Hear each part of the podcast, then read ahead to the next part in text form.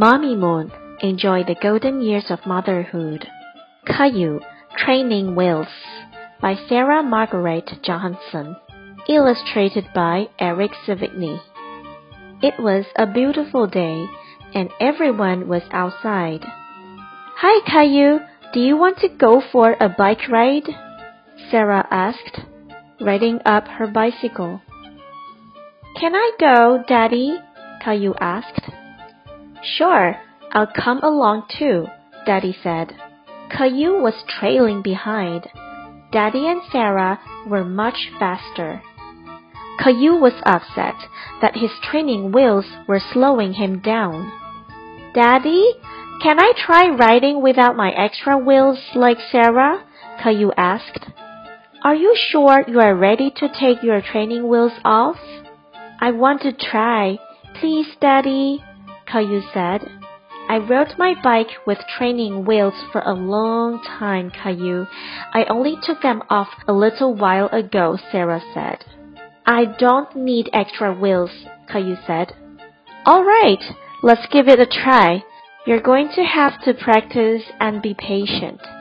Switching to two wheels isn't easy, Daddy said. Can we go home and take them off right now? Caillou asked. Sure, let's go, Daddy replied. Back at home, Daddy removed the training wheels from Caillou's bicycle. You can do it, Caillou, Sarah cheered. Go, Caillou, Mummy said. Yay! Rosie cried. Wow, Daddy, don't let go, Caillou said. Caillou and Daddy went around and around the driveway. Daddy was always holding on to the back of Caillou's bicycle.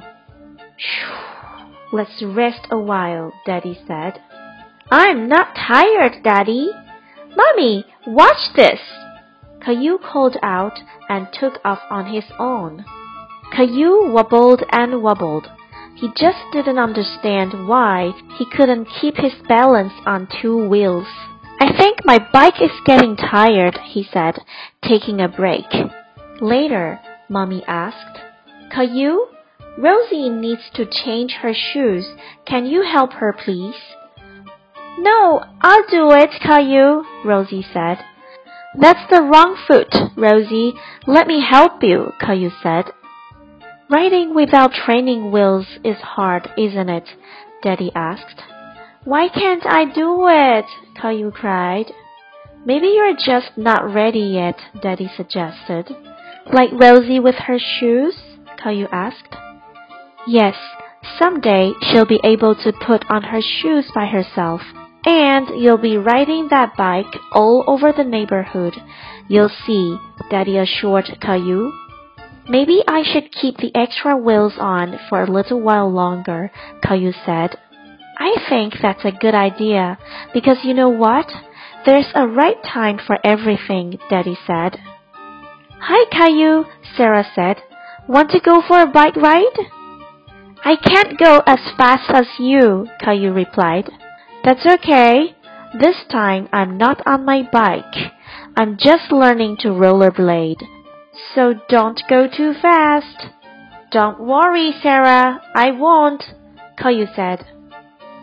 Boys and girls, do you like to ride a bike? Are you riding a bike with training wheels? It's hard and takes a while learning to ride without extra wheels. You'll learn how to ride a bike without training wheels when you are ready.